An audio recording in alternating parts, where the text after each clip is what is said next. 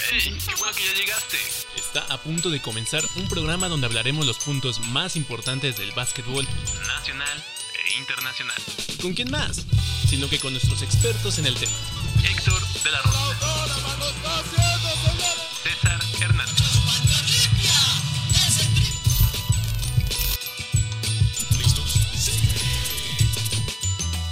Y producido por Kevin Martin. No te despegues, que esto es Balón al aire. Iniciamos en 3, 2, 1.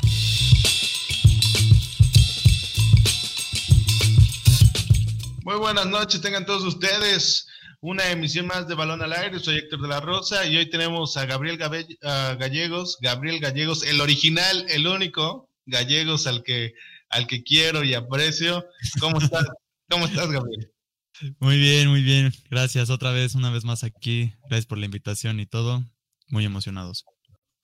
Todo chido. Ah, le mandamos saludos a Alfredo Gallegos. A, también. ¿Cuánta emoción, eh, Gabriel? Cuánta emoción. Y César Hernández, ¿cómo estás, César? ¿Qué onda? Un saludo a todas las personas que nos pueden o no estar viendo. Es un gusto para mí estar de nuevo aquí en, en este inicio de playoff, este, hablando con Gabriel, hab- hablando contigo, Héctor, este, con nuestro equipo de producción que trabaja arduamente para llevarles esta transmisión, mientras estamos buscando la forma de estarlos compartiendo en la página de Canchados. Pero bueno, sí, un gusto poder estar aquí y hablar de, de baloncesto, que es lo que más nos interesa en este momento. Pues eh, iniciamos rápido, ¿no? Con lo de la NBA. Eh, las series creo que hasta hoy será la sorpresa y me gustaría iniciar con eso, con los Bucks. Pierden contra Orlando Magic. Eh, primero, eh, ¿creen que pueda definirse esto así? Yo no creo que se pueda definir con que, con que Magic termine venciendo a, los Bucks y eliminándoles. Sería un fracaso totalmente por parte de los Bucks. Yo creo que es un desliz del equipo de Milwaukee. César. Pues mira, hay que decir las cosas eh, parti- partiendo de so- sobre qué idea. Yo les había comentado desde, ay, perdón, les había comentado desde pues la última semana que yo no veía los Bucks favorito. Sí creía que eran un equipo poderoso condicionado a las características de Yanis. Pero si se lograba buscar una forma en que Yanis no absorbiera tres marcas o dos marcas todo el tiempo, los Bucks lo iban a pasar mal. Middleton es un jugador medianito. eh, para mí, la plantilla de, de los Bucks no da para más. Kyle Korver, eh, a pesar de que es uno de los mejores tripleros de todos los tiempos, nunca fue un jugador que marcó la diferencia, nunca en su vida. No hay un jugador que marque la diferencia aparte de Yanis, no hay nadie que levante la mano, no hay nadie que tenga protagonismo. Este tipo se llama Yanis Atentocumpo. Y, muchos estaban diciendo de que, ay, así pasó la temporada pasada, se le ganó a, a Raptors en el primer partido y ahí fueron campeones. Hubo una diferencia muy grande. Los Raptors perdieron en un buzzer beater. Aquí, Orlando me pareció superior todo el tiempo. Entonces, de verdad creo, no me atrevería a decir todavía que pueden quedar eliminados, pero para mí no, no son en ningún momento los favoritos para llevarse este. No, estoy de acuerdo, estoy de acuerdo que ha demostrado, ¿no? La baja de los Bucks, pero sería un fracaso que no estuvieran en la final de conferencia peleando, ¿no? Yo creo, o Gabriel, no sé qué concuerdas conmigo, que esto fue un resbalón contra Orlando, que deja muchas dudas para ser campeón del este, pero que tiene que ganar por obligación, por equipo, por plantel, por Giannis contra Orlando Magic. ¿O realmente lo ves eliminado en la primera ronda? Eliminado en la primera, no creo. Tal vez en la segunda. En la segunda ya tendrán un rival un poco más complicado. Pero ahorita Orlando yo no lo, no lo veo en una segunda ronda de playoffs. Tal vez le pueda ganar un segundo partido, incluso hasta el tercer partido, pero no creo que les ganen completamente la, la, ronda. Además, como dice César, eh, ahorita los, los de Milwaukee realmente no tienen nada, no tienen nada más que a Yanis. Entonces, eh, necesitan esa segunda estrella, esa segunda mano que les ayude a crecer, ¿no? Más que salir, ah, bien, terminaron bien la, la, temporada en, el primer lugar de la liga en general. Pero, ¿de qué les sirvió tener ese récord si ahorita dieron un partido pésimo? No, no, no estuvieron a la altura. Para ser Orlando, no tuvieron esa altura. Y no menosprecio al equipo de Magic, pero, No, pero sinceramente nadie se esperaba. Ajá, exactamente. ¿Qué o sea, tipo, se qué esperaba tipo de que- equipo es? No, Orlando no es un contendiente al título, está haciendo mucho con estar en estos playoffs. Y, y Milwaukee es un contendiente al título, o así estaba pensado con lo que han demostrado en las temporadas pasadas. Ahora, César, eh, ¿es más equipo Orlando Magic que los Nets de Brooklyn? Bueno, si, si me pones en la pelea de un manco contra un cojo, pues probablemente, este, pues probablemente sí. Eh, no, la verdad, no, no sabría decir. Eh, Orlando Magic tuvo, tuvo la baja de, de. Ay, se me olvidó. El, de Jonathan Isaac. Este, y pues un jugador clave en la, en la rotación de, de Orlando Magic.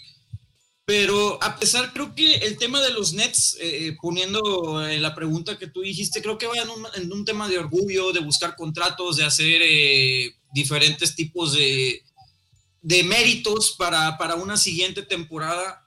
Creo que los Nets, la verdad, no tienen nada que ofrecer a, a esto, pero, pero sí creo y, y sí veo mucho más equipo a Orlando Magic más por el hecho de que no tienen ningún tipo de presión encima y llevarse el favorito sería, sería lo mejor que les puede pasar.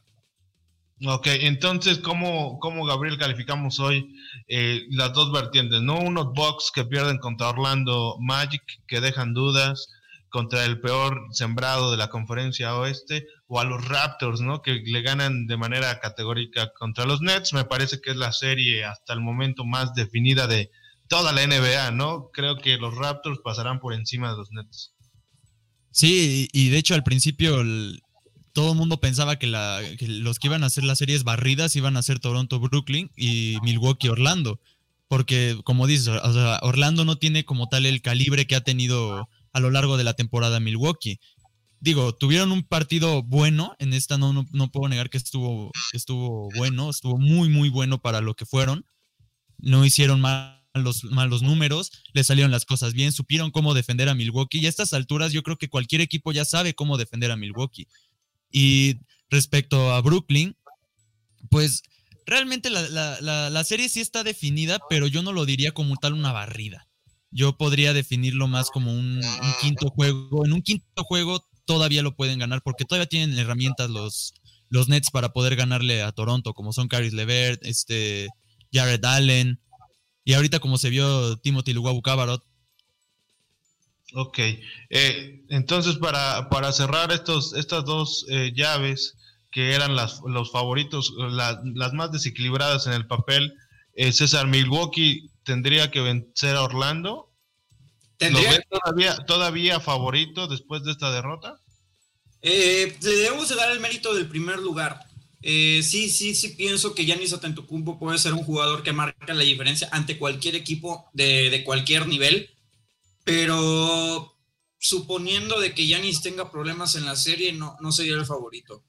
Eh, hay que ver cómo evoluciona. En papel lo es, pero ya sabemos que la, de la cuchara a la boca se cae la sopa y, y sí, y sí, de todos los equipos de los primeros cuatro, el que yo puedo pensar que es más endeble o, dependiente de una figura es, son los Bucks.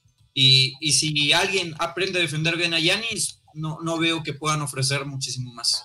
Oye, y esta, esta derrota, a lo mejor no veremos lo que, lo que veíamos en temporadas pasadas, ¿no? Al no existir una local, localía solo para Magic, es una derrota importante, ¿no? Porque esta era la localía de los Bucks, el primer juego, ¿cuántas veces pierden un primer juego, ¿no? Eh, los Bucks eh, dejan dudas, me parece que van a pasar eh, en esta primera ronda.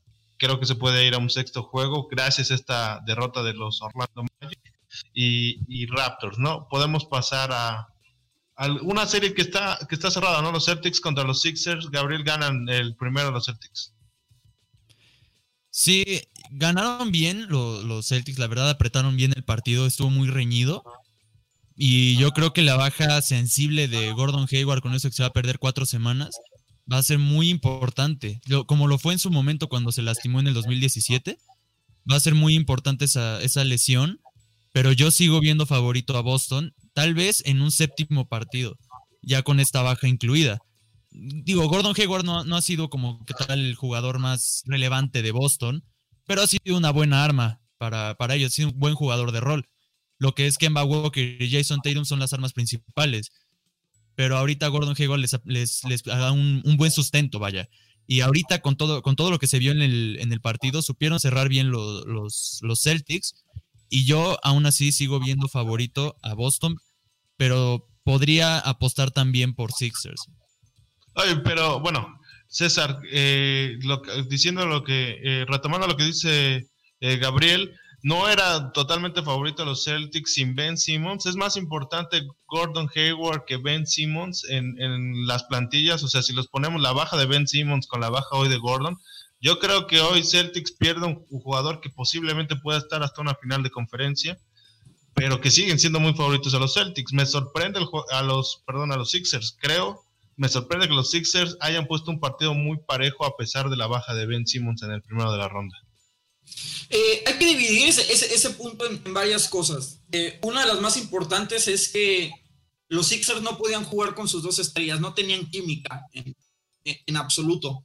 Eh, tanto Ben Simmons como Joel Embiid sabíamos que habían tenido pues, pues ciertos problemas y, y hay, un, hay un nombre interesante, el nombre de, de Korkmaz, que la verdad se está aventando unos juegos muy interesantes tanto en ofensiva y defensa creo que los Sixers, más que ser favoritos en el, o, que sean o no favoritos, están aprendiendo a desarrollar su juego y están encontrando eh, las piezas necesarias para, para atacar y para ser completos. Obviamente cargando la responsabilidad con Joel Embiid, que ayer, solo ayer, me pareció que, que sí lo puede lograr.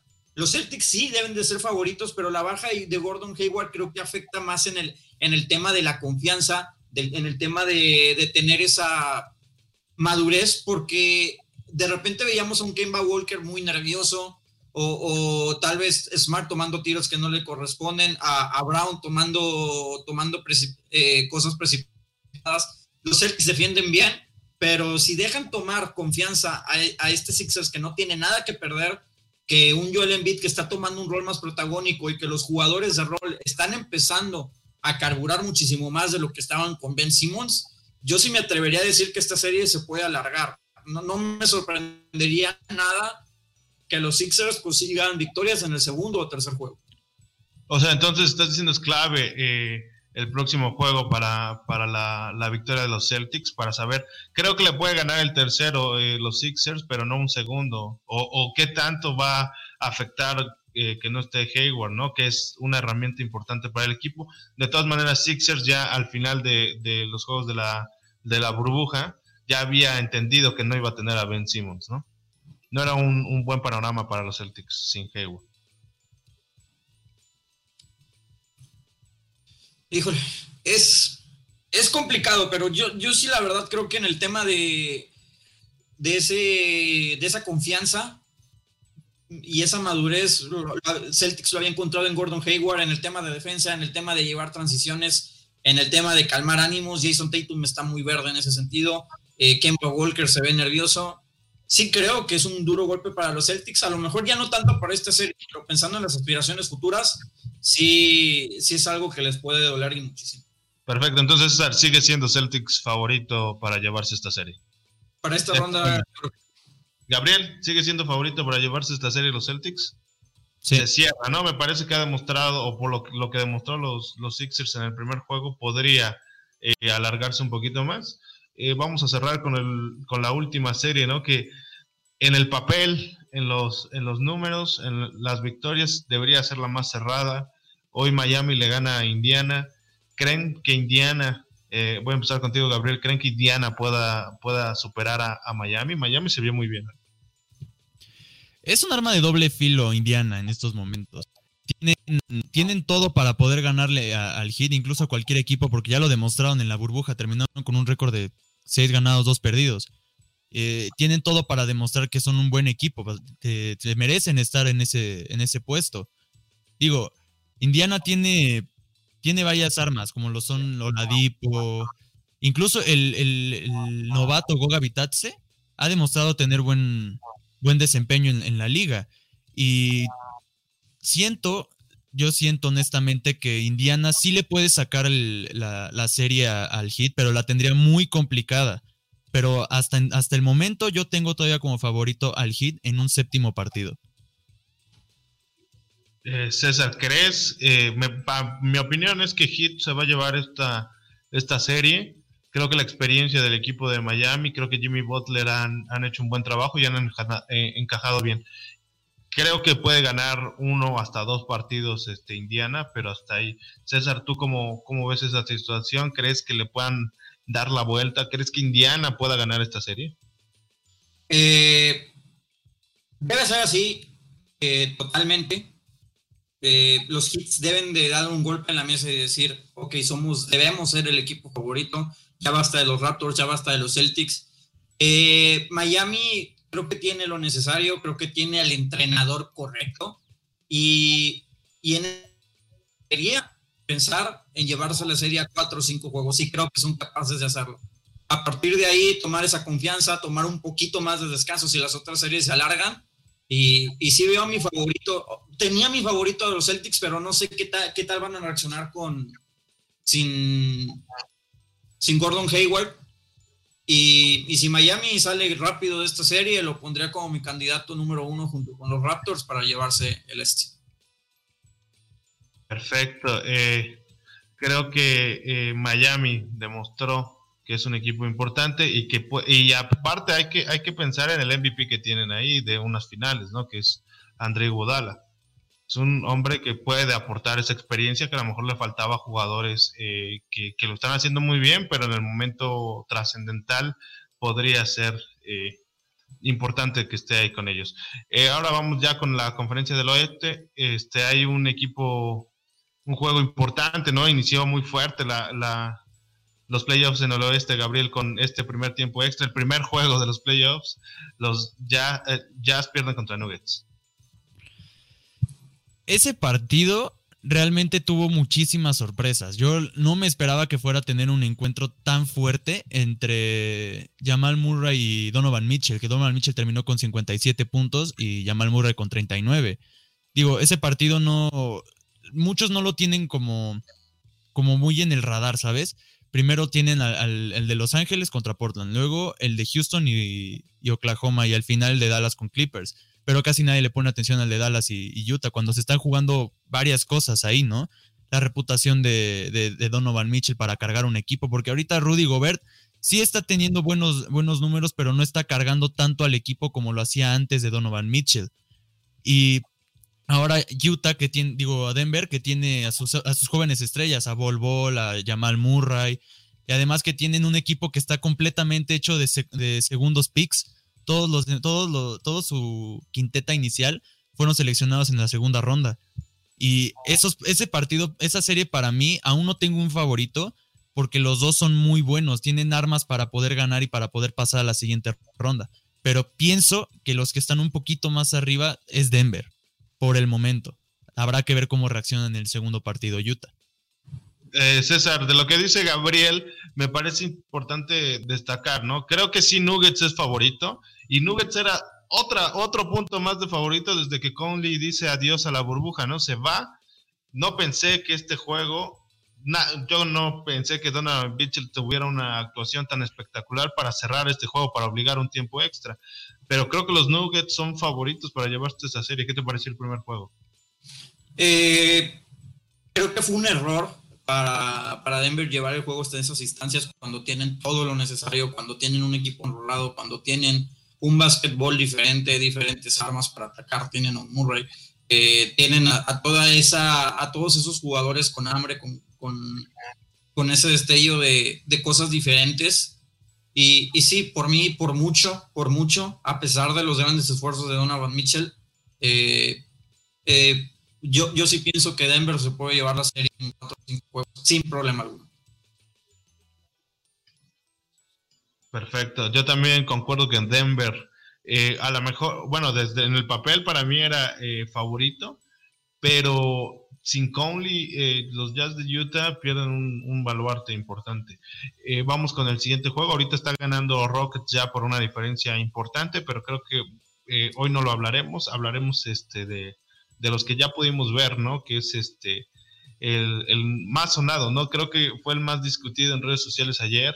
eh, la derrota de los Dallas Mavericks con... con eh, me parece que fue justo, ¿no? Lo de los Clippers, pero ¿qué tienes que decir de esto, Gabriel?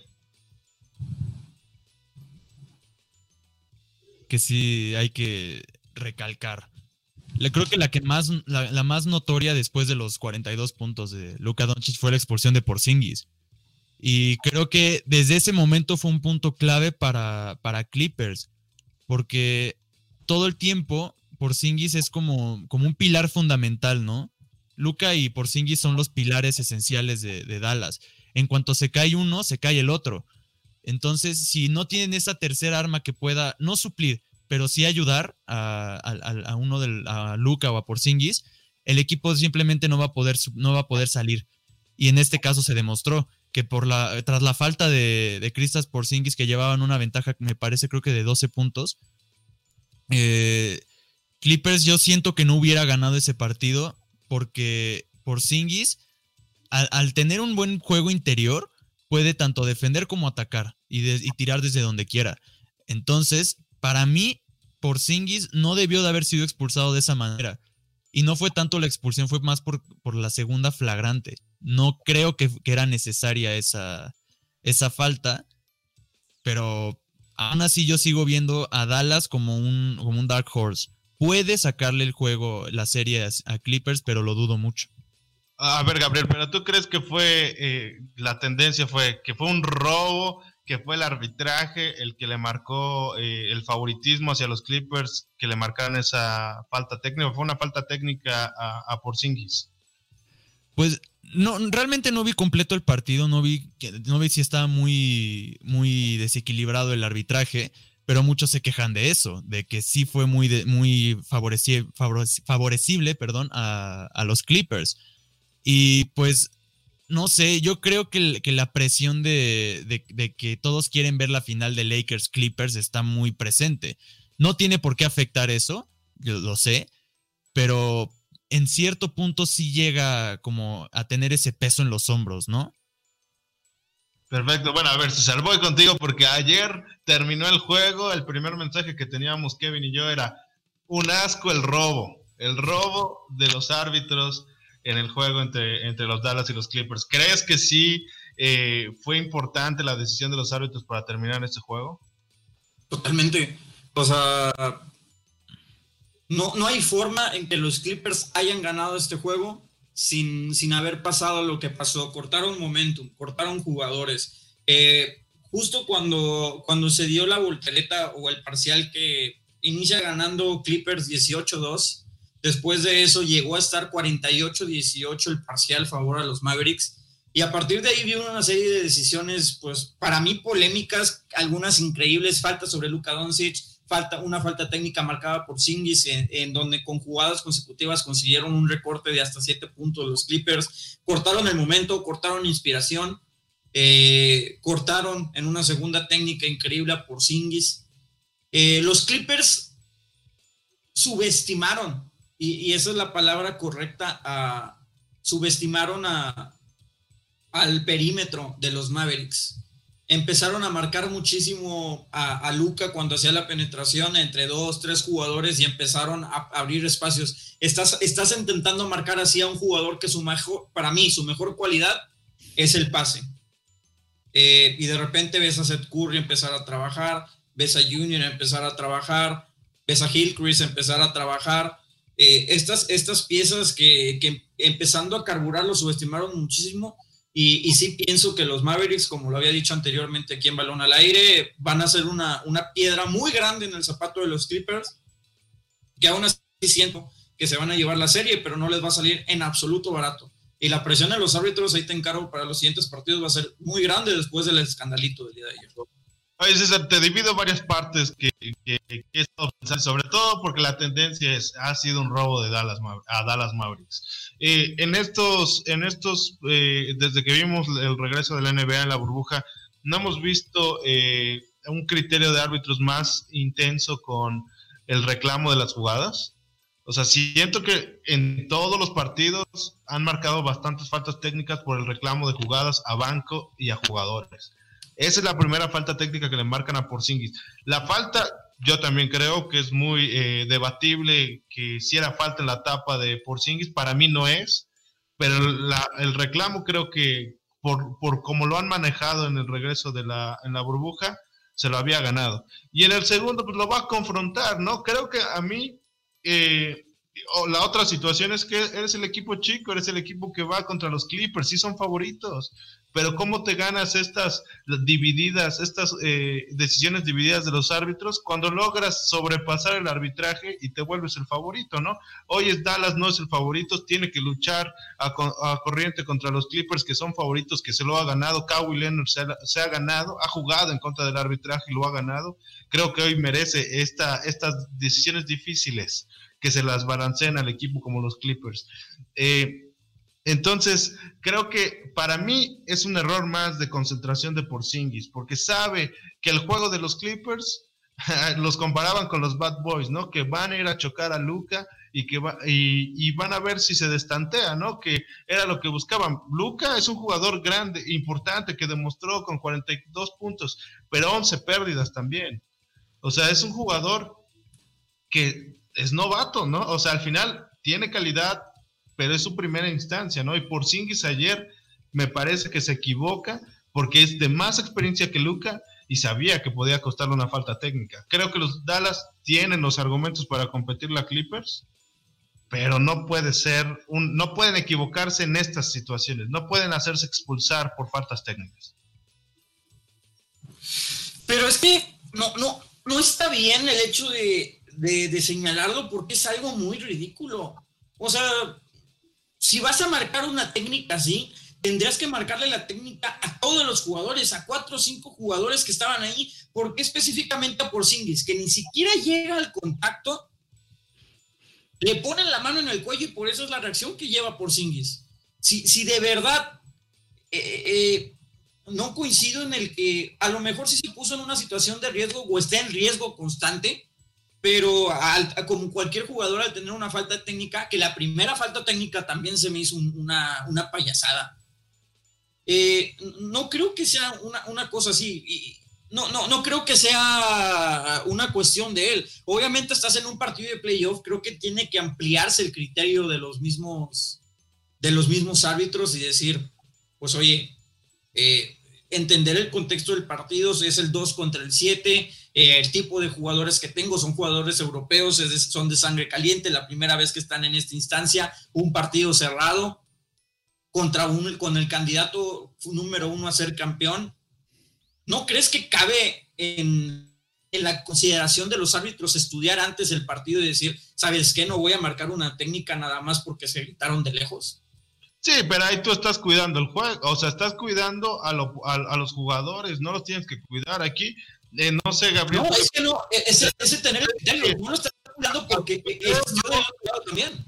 Así va a estar, ¿no? Así, al final los favoritos son favoritos por algo, ¿no? O sea, los árbitros, yo no creo que los árbitros se vean influenciados, pues obviamente les pesa más un lado, ¿no? O sea, las decisiones divididas se las das al que lleva muchos años ganando, ¿no? Al, al favorito ni modo, así es, ¿no? Y por eso te ponía el ejemplo, ¿no? Kawi ha estado en el otro lado y hoy le toca estar, ganarlas, ¿no? Ganar estas divididas. Luca y los jugadores que quieren aspirar a en algún momento ser favoritos tienen que ganar juegos como estos, ¿no? Ganarse ese respeto de los árbitros, si lo quieres ver así. Creo que sí es exagerado, pero tienen que estar concentrados por Singis y Luca Doncic, que el de ayer demostró Clippers, o en, el, en ese primer juego demostró que deportivamente no, no le estaba ganando a, Dallas, le ganó mentalmente porque fue Clippers el que sacó del juego al equipo de Dallas, ¿no? Que hizo que se desconcentraran de esa manera. Injusto no, pero así es el juego mental y el juego deportivo. No sé qué piensas tú, Gabriel. Pues algo bueno tiene que estar haciendo Dallas para que se metan en la cabeza los Clippers, para que se les metan. Porque, o sea, yo como, como dije en un principio, Dallas es un buen dark horse para poderse llevar esa serie. No el campeonato, pero sí esa serie. Y, tienen todas las herramientas, los, las armas para poder ganarle a, Clippers. Pero como dices, es un juego mental, Clippers ya tiene jugadores con más experiencia, son más, más veteranos. Kawhi Leonard, Patrick Beverly, Montrezl Harrell, Paul George, todos ellos ya, ya son veteranos contra un equipo relativamente nuevo, novato, renovado. Porque Kristaps Porzingis también es, es joven aún. Luka Doncic es su segundo año. Entonces tienen todavía eso, ese factor eh, a favor los Clippers, que tienen esa veteranía y por tener esa veteranía saben cómo jugar tanto, el, tanto al juego interior, el exterior y además el mental. Si tienen esos tres factores combinados, Dallas está en muy grave peligro, pero pueden sacar la, la serie si se ponen vivos y realmente no dejan que, que- entren tanto en su cabeza, ¿no? Porque tienen todo para ganarle esa serie a, los Clippers. Y como dice César también, no la, la van a ganar los Clippers, pero no la van a tener sencilla. No se las van a dejar barata. Sí, yo, yo creo que nadie discute, ¿no? Que Dallas tiene las posibilidades para ganar la Clippers eh, deportivamente, ¿no? A, a ver mentalmente si está listo ya para dar ese paso, ¿no? De ganarle un equipo importante. Ahora, ¿para qué tienes un Beverly, César Hernández? ¿Para qué, ¿Para qué tienes este jugador como Beverly? Para, para asfixiar al rival, ¿no?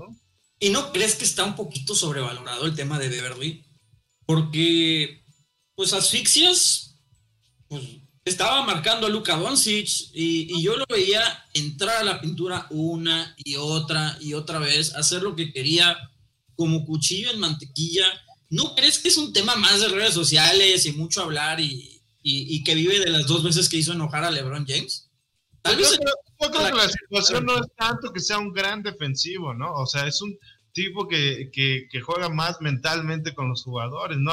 Le podrá salir dos, tres veces en 20 ocasiones, ¿no? Pero vas a vivir, ¿no? Eso es lo que, lo que te demuestra esta ideología de los bad boys, ¿no? De ser un ti- tipo que a lo mejor... imagínate, somos un bad boy. Estamos jugando con, con los bad boys y te marcan una técnica por hacer esto. Estoy de acuerdo, pero son otros tiempos, por eso los cinco no son bad boys. Solo este tipo creo que no aporta tanto ofensivamente, no aporta tanto defensivamente, pero sí entra en la cabeza de los jugadores. A mí lo que no me gustó ayer de Luca es que cada falta, cada situación salía a reclamar. Podían también haberle marcado una falta eh, técnica, ¿no? Creo que lo, lo que va a diferenciar sea la mentalidad, y lo dijo eh, Porzingis, ¿no? No, no, yo no creo que haya sido merecedor de una falta técnica, pero creo que tengo que estar eh, mentalizado porque así va a ser el juego de los Clippers. Creo que lo tienen que entender y que si lo logran entender y que va a ser complicado, pero si lo logran entender con lo que están jugando tanto Porzingis como Luca, tienen amplias posibilidades de alargar esto a un séptimo juego. Ok, sí, sí coincido, pero aunque los Clippers sean favoritos, eh, acuérdense que Dallas en la, bueno, ya no, eh, sí, todavía en esta década, a principios de la década, en 2011 nos dio una de las sorpresas más grandes en la historia, ¿eh? Ese 4-0 con Lakers. Entonces, con esa sangre nueva, con lo que está demostrando Luka Doncic, yo no daría por muerto todavía. No, nada, yo creo que nadie. Séptimo juego, creo que pueden llegar si entienden la, la cuestión psicológica del partido, ¿no? Porque deportivamente ayer eran superiores a, a los Clippers hasta la salida de Porzingis. Hasta Y no ese lo hemos hablado, ¿eh? Pero, pero Kawhi Leonard a medio gas, eh, creo que podríamos estar hablando de que ya tiene la antorcha bien puesta para ser el mejor jugador del mundo. eh, si es que LeBron empieza a aflojar el paso. Pues yo creo que hoy Clippers gana como sea, pero demuestra que sigue siendo favorito para ganar. Esperemos. Creo que esa es una de las series más interesantes, o para mí la más interesante que pueda dar esta primera ronda de, de playoffs. Vamos a cerrar con esto de, de la NBA, con el juego a las 8 en punto. Estamos a, a 10 minutos. Ha sido debatido el tema, ¿no? Eh, he escuchado, ¿no? Ni, los 70, ni 70 puntos hoy de Lillard podrán contra los Lakers de LeBron James y Anthony Davis. Eh, Gabriel, empiezo contigo. Realmente, después de lo que hemos visto en la burbuja, de cómo llegaron los, los Blazers, tienen oportunidades de ganarle hoy este primer juego de, de playoffs a los Lakers. Sí, la verdad sí tienen un... tien- tienen todo. Y Damian Lillard si dispone con esa motivación con la que entró para los playoffs, para enfrentarse a LeBron James en primera ronda, yo creo que sí lo pueden hacer. Por lo menos este partido, yo sí lo estoy dando, yo sí lo estoy apostando a Portland. Si Portland entra con la motivación necesaria y con el ímpetu adecuado, yo creo que pueden llegar a ganarlo. Digo, también son un equipo relativamente nuevo, son también uno renovado. Al no tener a ningún, a ningún jugador con experiencia de finales de, de, la NBA, yo creo que tienen ese, ese factor joven para poderle dar una buena, una buena batalla a, LeBron James y compañía. No creo que se lleven la serie, pero sí tienen potencial para un séptimo partido. Y, uno de esos siete partidos, si no es que este, el de hoy, se va a ir a tiempo extra, porque tienen todo. Y Demian Lillard viene con hambre, tiene hambre de, de, pues de ganarle a LeBron James más que ganar, más que ganarle la serie, ganarle a LeBron James. Perfecto, César, ¿compartes lo que dice Gabriel? Eh, comparto la cobardía de que tenemos todos de que no sabemos decir y que creo que ninguno de nosotros se va a atrever a decir que LeBron James va a perder la serie porque sería faltarle respeto al mejor jugador de la década. Pero sí me atrevería a decir que en algún punto de esta serie los Lakers van a estar abajo. No sé con resultado a favor de quién pero puedo estar casi seguro no sé si hoy o, en el juego 3 o en el juego 4 o en el juego 5 vamos a tener ventaja de, los Trailblazers en juego ante los Lakers. Eh, creo que el factor presión, vamos a ver cómo afecta al equipo de LeBron. Sí, sí pienso que hay jugadores que tal vez no, nunca han estado en esta posición de, de presión, porque poniendo el ejemplo de Danny Green, siempre fue el hombre escudero, nunca había tenido, a pesar de que ha sido pieza clave en campeonatos, nunca había sido el punto de referencia. Eh, cuando estaba en Spurs estaba Tim Duncan, estaba Manu Ginobili, estaba Tony Parker, estaba Kawhi, él entraba como killer. En Toronto creo que ninguno de nosotros esperábamos que él fuera la pieza clave, y a pesar de sí fue el cuarto, tercer hombre, por atrás de Fred VanVleet, de, de Kawhi o, del mismo Pascal Siakam. Hoy los Lakers necesitan y están presionando a que, a que Danny Green sea, el segundo hombre o el tercer hombre más importante de los Lakers, y no me parece que vaya a serlo. No, no me parece que este rol esté ayudando, la presión de los partidos. A lo mejor me estoy equivocando, en, media hora vamos a empezar a verlo, pero sí creo que el factor mental puede y va a ser un punto importante en contra de los Lakers. A ver si el liderazgo de LeBron los ayuda a darle la vuelta a esto.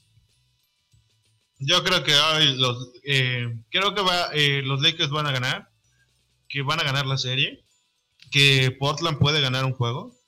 Eh, pero que la rotación de Portland no es tan, no es tan honda, ¿no? Quitando su buen quinteto eh, inicial, de ahí eh, creo que puede pesar más los Lakers y pesar más, eh, pesar más el nombre, ¿no? Creo que los Lakers, su obligación, por lo que han hecho, por ser unos de la conferencia oeste, por tener a LeBron James, por tener a Davis, su obligación es ser campeones de la NBA. Y para Portland no. Para Portland es, es un equipo veterano en nombres, en jugadores, pero es un equipo joven, ¿no? Es su primer año juntos. Creo que, si las lesiones hubieran respetado al equipo de Portland, pudo, haber estado más arriba, ¿no? Creo que hoy eh, las lesiones lo castigan y, de, rebote logra meterse a, los playoffs. Creo que su año interesante, si mantienen al núcleo de este equipo, puede ser el próximo año. Por lo tanto, no tiene nada que perder. Va a jugar a matar el que tiene que perder son los Lakers y hay que ver si LeBron, que lo ha demostrado, si está listo una vez más para, esto, si el equipo de los Lakers le alcanza. Digo, lo ha hecho con equipos menos poderosos que los Lakers de hoy, ¿no? Los que Cleveland, ¿no? Los llevó a una final, ¿no? Entonces creo que ese es, ese es el, el tema, ¿no? Creo que Lakers es favorito por tener a LeBron James. Hay que ver, hay que ver qué puede decir los Blazers, pero hoy no, no creo que lo pierdan. Será un, sería un, resultado muy complicado para los Lakers, ¿no? Entonces ya estamos muy cerca. Vamos a cerrar rápido con las contrataciones de los Astros de Jalisco, que eh, no me gustaría decirlo, pero nos emocionó además la parte técnica de la presentación. Terminó siendo eh, muy mala la presentación de los Astros. Creo que era una muy buena idea y terminó siendo un fiasco pero el roster creo que no, no, no deja dudas. Eh, se esperaba varios jugadores, ya se habían adelantado varios jugadores, eh, pero termina siendo un muy buen plantel, Gabriel.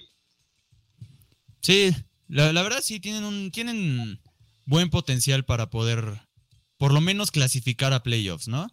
No, no, no, no son unos serios candidatos a, llevarse la, temporada, pero sí pueden llegar a, tener un buen, una buena posición en playoffs. Además, con la contratación, que creo que la que más, no esperada, pero como que la que más impactó, fue la de los hermanos Andreassi, ¿no?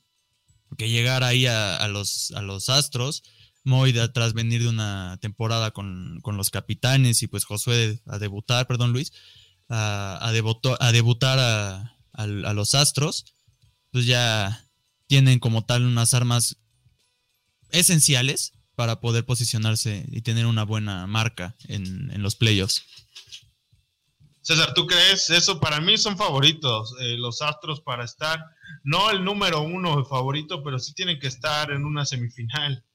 Eh, por el equipo, por la experiencia que tiene, porque conocen a Sergio Valdelmillos, cuántos jugadores son, porque vienes de un núcleo de jugadores que saben a lo que juegan, ¿no? Eh, estás pasando a capitanes de Ciudad de México, un núcleo de capitanes con, con Sergio Valdelmillos. Sergio Valdelmillos y Ramón Díaz se entienden a la perfección, por eso tiene que ver mucho que los capitanes hayan decidido jugadores con contrato en capitanes que los hayan pasado astros, ¿no? Moisés Andreassi, Machado, Elvirito Hernández, Oglive. O sea, creo que tiene buenas bondades el equipo de los Astros para ser considerado desde hoy un, un, candidato natural al título, porque tiene un muy buen equipo. Marco Ramos regresa, o sea, creo que tienen experiencia y tienen juventud con estos, con estos Andreassi para poder eh, dar, da, estar ahí, ¿no? Después de las decepcionantes que han sido las temporadas de los Astros.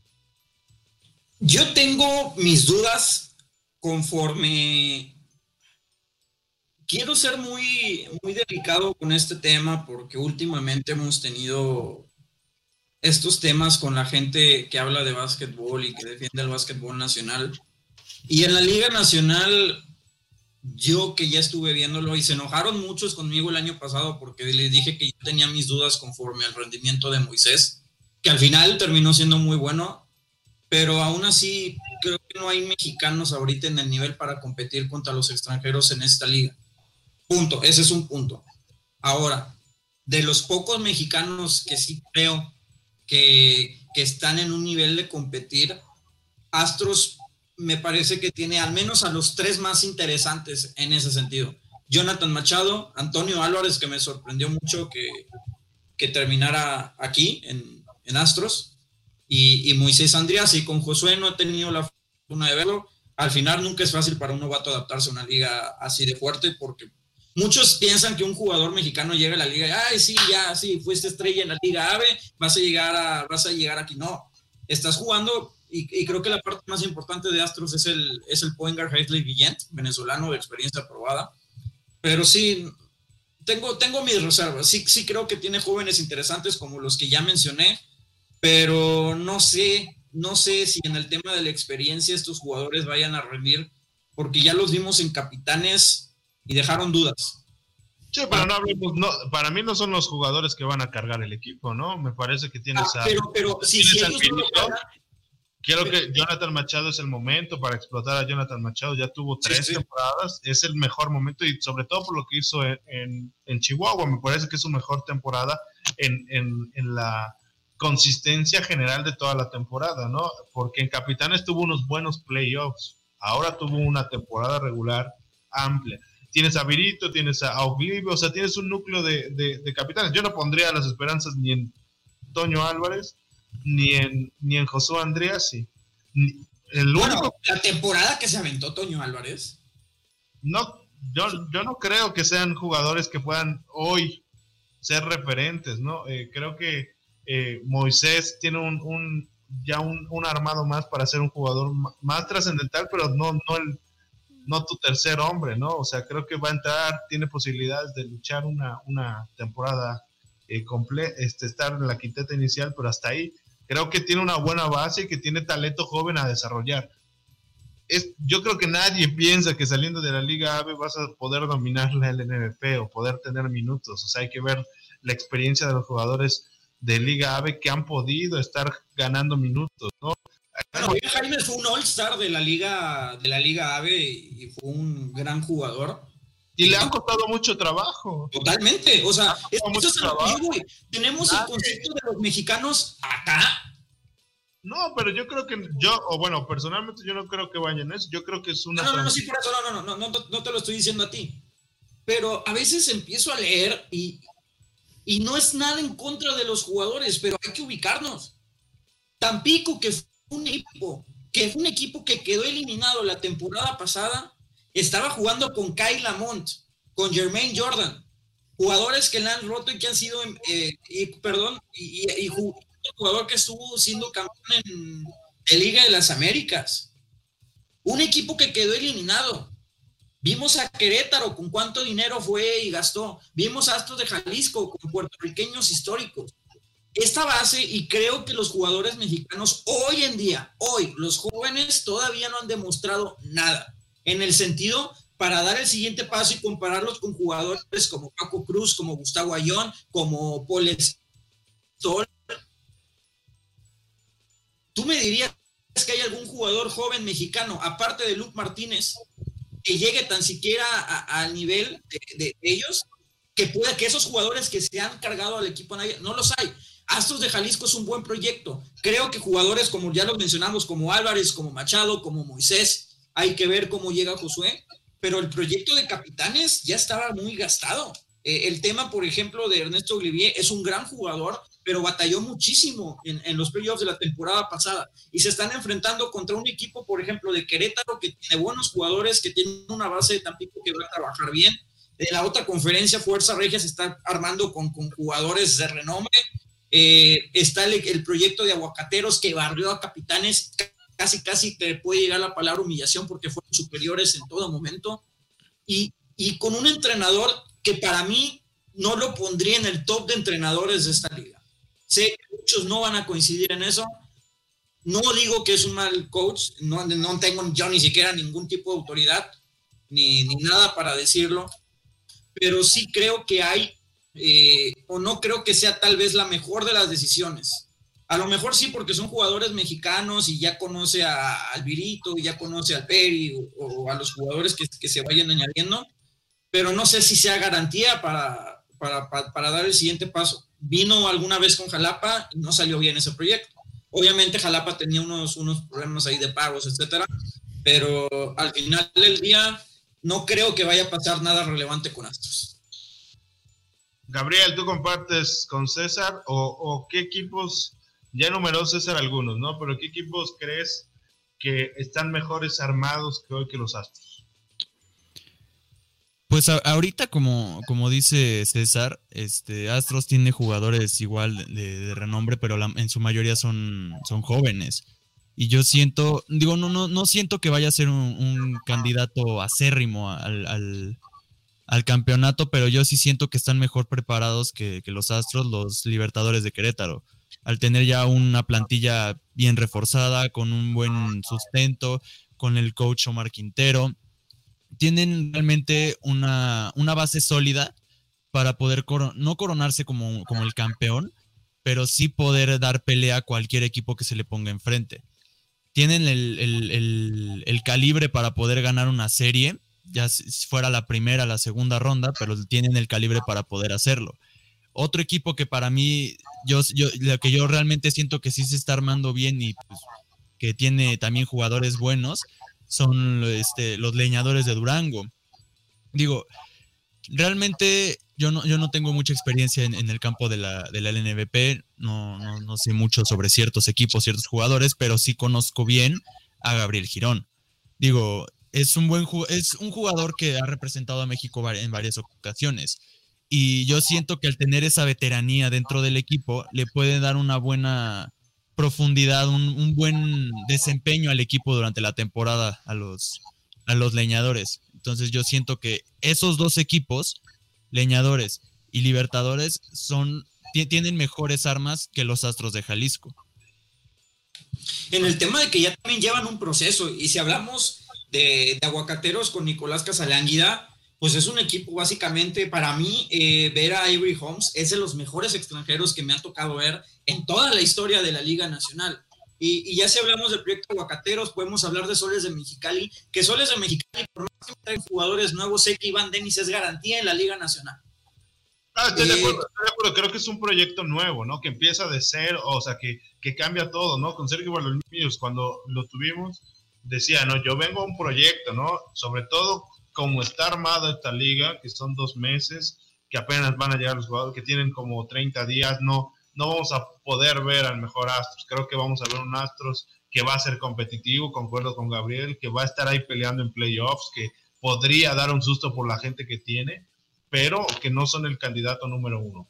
Candidato número uno, ni dos. Y tiene, si, si, lo vemos en eso como proceso a, a, dos, tres años, me parece muy bien en el caso de los jugadores que ya mencionamos. Yo en especial eh, creo que, que, el líder o el, o el, hombre insignia mexicano de este grupo debería ser Jonathan Machado.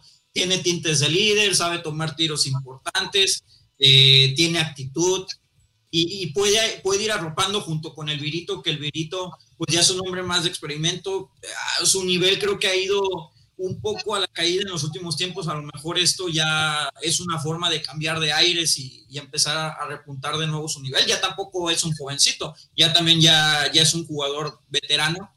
Creo sí, que casi 20 años eh, jugando profesional. Sí, sí, sí, o sea, para que juegue al nivel que juega con, con el tiempo que, que lleva, es, es, es, es algo excelente. Creo que van a estar bien arropados en ese sentido y si lo vemos como proyecto pero como equipo competitivo sí, sí me deja mis dudas, incluso en el playoff, hablando de, de, los equipos que vienen en el proceso, pues no, para mí, pues tengo, te, tengo mis reservas en cuanto al éxito de, del equipo, pero pues eh, me, me, agrada la apuesta juvenil mexicana, que esperemos empezar a ver, a ver resultados que se reflejen también en la selección nacional, si es que vaya a existir una selección nacional, porque ese es otro tema. Vamos es, a dejarlo, vamos a dejarlo. Sí, sí, sí.